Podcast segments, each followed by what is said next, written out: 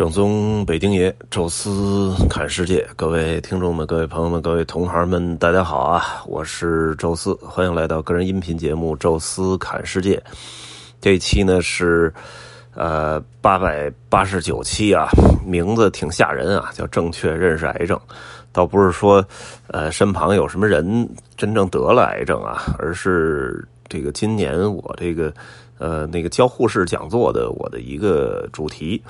呃，要听过我音频的，应该都有这个印象啊，因为呃，每年到年底啊，淡季的时候，呃，我都会分享这么几期音频。呃，是什么事儿呢？就是我们已经连续坚持了八年啊，就是一帮欧洲领队吧，呃，核心的大概七八个人啊，然后经常还会邀请一些其他的同行啊之类的。呃，大家呢找一个地方啊，有幻灯机，有麦克风啊，每个人呢上的坐到台前，变成一个讲师啊，讲一个课题啊。最开始呢是这个都是跟带团有关系的，怎么把团带好，怎么多挣钱什么的。后来呢就开始说不要跟啊挣钱啊和带团有直接联系的，因为。大家都是老导游了，很多的工作习惯已经很难去改了。呃，有些技术或者什么的非常听起来非常好啊，但是实际上，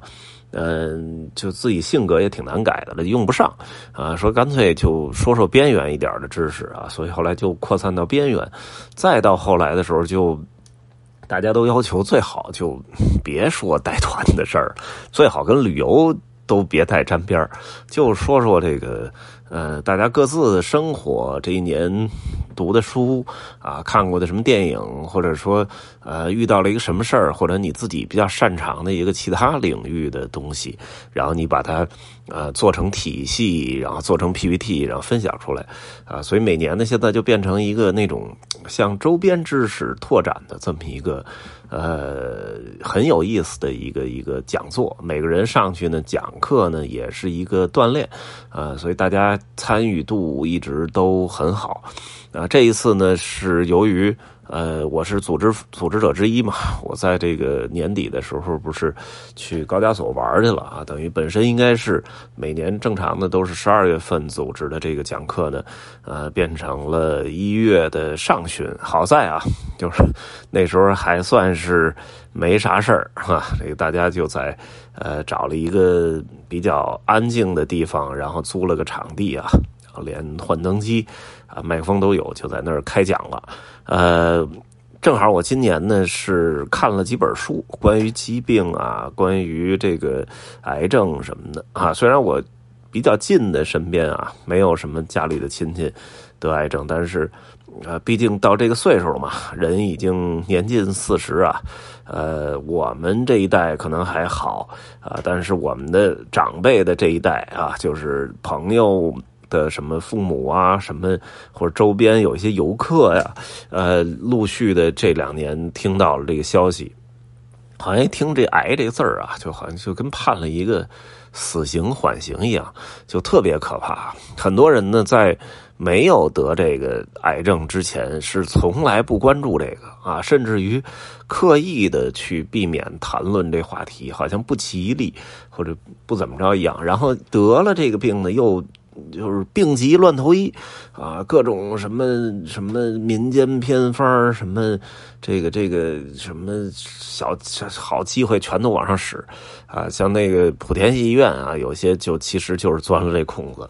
那其实这个东西就跟其他的病症，我觉得差不多啊。你用一个相对理性的一个角度去看它，而且呢，在呃家里啊、自己啊身体都还挺正常的情况下，有一个相对比较。呃，客观理性的这么一个视角啊，可能会认识这个癌症会更更好一点啊，不像说家里已经有人得这个病的时候，我觉得有时候查的时候就带有很强的那种目的性啊，你的立场就不太对了。所以正好我说啊，我自己看了很多这个书啊，然后同时我觉得也有必要做成一个小课啊，给好多的这个。呃，我们的同行都普及了普及。呃，癌症这词啊，英文叫 cancer 啊，中文呢实际上也就是咱们中国的这个里边叫癌，呃，最早是好像《黄帝内经》的时候就有记载啊。那个癌是什么东西？就是一种像石头一样硬的啊，这么一个这么一个肿块啊。这个这实际上这这个癌这个词啊，好像在英文里这个字就中文里就通假字就通这个。岩哈，岩石的岩就是像石头一样硬的肿块然后在西方呢，实际上这词呢是古希腊时期的一个呃。大医医学家吧，希波克拉底哈，这个就是几乎是整个西方的呃医学的鼻祖啊。他呢当时发现的癌症这个东西，然后把它命名成什么呢？命名成螃蟹啊，因为他发现这癌症的这个肿瘤啊，上边有很多小触角，就像螃蟹一样啊，有八只脚一样。所以呢，呃，在这个希腊语里，螃蟹的词呢叫 cancer 啊，所以。癌症就变成叫 cancer 了啊！咱们这个十二星座里有一个呃专门的巨蟹座啊，就是 cancer 啊，其实就癌症，但实际上那个词就本身是螃蟹的意思啊。癌症就是呃一种像螃蟹一样的肿瘤。这个癌症呢，嗯，一直以为啊，中国的患病率是。非常高的，因为咱们老说嘛，中国空气污染，然后工作压力大什么的，这个那个说了好多。但是我后来查了一下这个全世界的一个资料啊，呃，就是全世界这个叫发病率啊，也就是说每十万人啊，到底有多少人去就是被查出患癌症？最前面的几个给我吓一跳啊，就是。第一名啊，丹麦，然后什么挪威、法国、什么爱尔兰、澳大利亚，这个让我觉得好奇特啊！这个因为这中国好像才排到七十几名还是六十几名啊，非常靠中间哎，我说不一定啊，这中国怎么会这样呢？啊，按按理说，我们这一直宣传的都是这个，包括吸烟的人口也多啊。呃，肺癌啊什么的，但是结果发现好像不是那么回事儿，啊，是这个这个，就是数据告诉了我们，其实发达国家患癌的人数会更多。哎，说那说啊，发达国家这个环境也好，然后。当地人也很多人都注意锻炼，然后养生，啊，然后包括他也没有那么大的工作压力，按理说应该是 OK 的。结果后来又又看了一个图表啊，基本发现了，因为西方国家的这个呃人均寿命还是要明显比中国要高的。那么这种情况下呢，就是癌症的一个整体的发病年龄啊，当然什么时候都有得癌症的人，但是呢，咱们看整体的比例，我看到了一条线，基本上就是呃，从五十岁开始有一个明显的抬头啊，然后到六十七十八十的时候是一个飞速上涨，然后基本上到八十以后。开始逐渐放缓，也就是说，六十到八十才是一个癌症的高发年龄段啊。那像很多的那种呃不发达的国家，这人均寿命可能才六十多岁啊。所以这种情况下，很多人可能还没得到癌症的时候就已经都去世了啊。所以原则上来讲，癌症其实还是一个老年病。啊，它是日积月累的情况下，呃，从外部感染到基因变异都有可能，啊，在这种情况下，最后形成的癌症，基本上，呃，比较大的概率是在六十到八十之间，啊，所以尤其是七十到八十之间吧，那个概率会更大。所以呢，就是首先你得能活到七十，啊，这个是 得癌症比较关关键的一个年龄段啊，像这个确实有些像中国有。些比较偏远农村的那个，就是人均寿命比较低的地方，啊，可能也是五六十就去世了，可能别的病症，啊，就是可能他身体里已经有这个癌细胞了，但是就是在还还没有达到一个治病或者致命的一个条件，就已经因为其他的病症去世了，啊，所以呢，呃，我觉得首先得癌症就是一个特重要的一个概念，就是它是一个老年病，啊。然后这个肿瘤呢，其实是个什么东西呢？呃，实际上就是基因的变异哈。人呢，其实呃，整个这个咱们这说这双螺旋啊，双螺旋上大概有这么呃这么多对儿吧，一共是应该是二十四对儿吧，二十四对儿的这个这个这个染色体啊，然后它它通过这个染色体，然后不断的形成新的细胞啊，分裂然后重组。我们经常还有一句话说的是，呃，大概人是每七年会全身上下会换一遍全新的细胞啊，所以七年还是一个人的一个新生命的一个新周期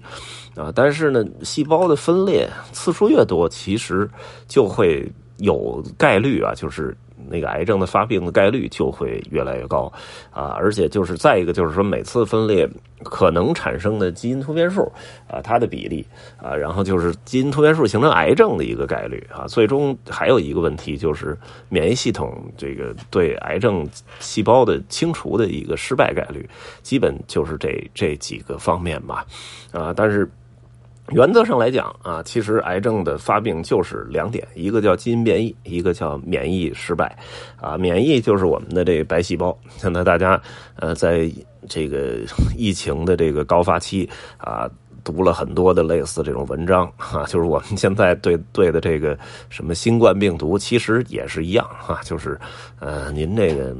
基本没有任何特效药，那么最好的这个治疗的方案就是你自己的免疫力啊，把病毒杀死。其实癌症也一样。不同的癌症现在有一些特效药了，但是实际上最好的其实还是你的免疫力。有些时候，有些癌症刚刚形成癌细胞的时候就被你的白细胞给杀死了啊，那那自然就没事了啊。所以免疫失败了哈，然后呢，啊，这个就是细胞变异的这个数量越来越大，最终形成了癌症。所以呢，这个细胞分裂也是一个，就是次数也是一个最重要的呃一个一个问题吧，就是我们说的。呃，这个，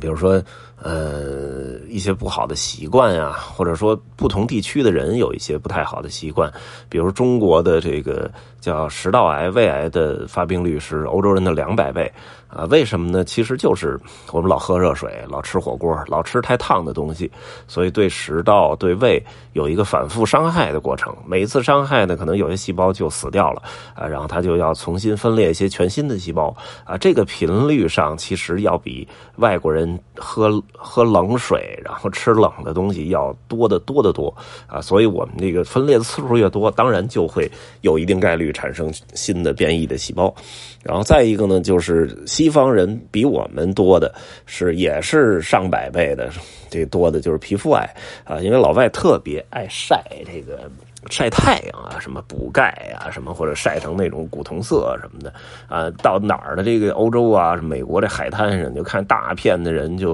啊把衣服一脱，然后就就直接往那儿一躺，就开始晒太阳。有的都身上都晒伤了啊，就经常看到那个五六十岁的老头老太太身上晒的一块一块那斑啊，然后有些就皮肤癌，包括澳洲因为臭氧还有一空洞啊，就更多的那种呃皮肤癌的这个患者啊，这个中国其实不多。啊，主要原因就是我们不爱晒太阳。我们平常出去一看太阳太大，就就弄个打个伞嘛，然后戴墨镜，还玩命抹防晒霜。所以这种情况下，我们就好像比这个呃西方人的这个皮肤癌的发病率要低很多。其实也是细胞没有那么多次的分裂吧。然后再一个就是说，基因突变的概率，这个其实是因人而异的啊。如果你的上一辈哈，有些人确实是因癌症去世，那么你的基因突变的概率可能在遗传上就是比别人强。安吉丽娜·朱莉啊，为什么说要把这个乳腺什么给摘除了啊？其实也是这原因，就是他们家族就有。特别高发的一个乳腺癌的一个家族史，呃，好像他是比正常人要多好几十倍的概率。这个其实已经可以造成一个就是心理上的一个重大的影影响吧。所以呢，他就就是说最后还是非常勇敢做决定，把这摘除啊，就一劳永逸的呃免去。了这个祸患哈。当然，怎么产生的这个基因突变这东西，其实没有一个特别确切的结论。就跟我们现在说这雾霾，雾霾当然对人体一定是不好的，但是啊，这个雾霾到底是不是真的？会导致肺癌啊，这个没有，其实没有非常明确的数据来体现啊。那么它其实还真的不如像吸烟啊，导致肺癌的概率更大。当然，主要我也统计了几个呃，可能基因突变的一些情况吧，比如说不良嗜好啊，吸烟啊，酗酒啊，不良的生活习惯啊，比如熬夜啊，暴饮暴食啊。然后，呃，环境污染啊，当然这肯定，食品安全问题啊，吃到了什么有毒的、致癌的物质太多了啊，然后病毒感染啊，这个呃，就宫颈癌哈，还有好像是肝癌哈，有一些确实是因为病毒感染之后，然后反复的伤害你那个呃器官，然后最终导致基因变异啊，这个也是啊，然后呃，包括我们刚才说那个对某一个器官的反复伤害啊，这里边就是说食道啊、胃啊，包括皮肤啊，啊，都是这问题。然后情绪和心情啊，这个其实呃没有特别啊因果的关系吧，但是基本上已经被所有人确认为这个呃是比较严重的一个致癌因素啊。当然还有一些是未知因素，我们根本不太清楚的哈。呃，然后最高的啊，所有的癌症当中，可能最高发的应该是肺癌啊。当然这。其实跟吸烟是最大的一个呃最大的一个一个关系吧，因为有这么一确实有这么一个研究数据。啊，就是吸烟的人比不吸烟的人的肺癌高发率是超过了二三倍啊，也就是说，哎，这个这个呃，如果你不吸烟的话，当然你也有可能得肺癌哈，但是呃你的概率要低二十多倍，而且呢，就是病毒的这个癌细胞的变异数也不一样，不吸烟的基本就是。平均就是二十多个变异的细胞啊，然后吸烟的大概六百多个，所以这个也差了好几十倍啊。所以当然你你那个这个细胞变异数越多啊，你这抗药性越强，像一些什么靶向药什么的，基本上就都无效了啊。所以就是一个很很明确的劝告，就是呃最好别吸烟哈，因为吸烟。得这个肺癌的概率高啊，然后呢，另外一个就是最好别吸烟啊，就是说不吸烟的人，即使得肺癌，这个也稍微好治一点哈。所以基本上，呃，正常的情况下呢，它是在一个器官内啊形成了一个肿瘤啊。那个肿瘤实际上，呃，最大的问题其实就是扩散与不扩散啊。这不扩散就是一一直在那儿待着，那个其实叫良性肿瘤啊。容易导致扩散的，其实叫恶性肿瘤，而且有时候会疯长啊。它其实并不会呃有什么毒害什么的，但是它是因为占据了你那个器官，然后吸收了大量的营养什么有效的物质，然后让它自己增长，然后等于，呃，相当于鸠占鹊巢啊，把你那块彻底给占上了，而且它什么用都没有啊，所以这个其实才是癌症致死的原因，导致了某个器官的衰竭啊，最终呃完蛋了啊。这个其实就是整个的一个癌症的来历啊，以及啊它的一个病变的一个原理吧。这算我们呃上半期哈跟大家聊的呃。这次呢，就先说到这儿吧，因为好像比我想象 说的还挺长。我已经把我这个 PPT 非常简略的，呃，给给这个给表达了一下啊，但是可能还是需要两期。呃，这期呢就跟大家说到这儿吧，感谢各位收听啊，咱们下期啊再见。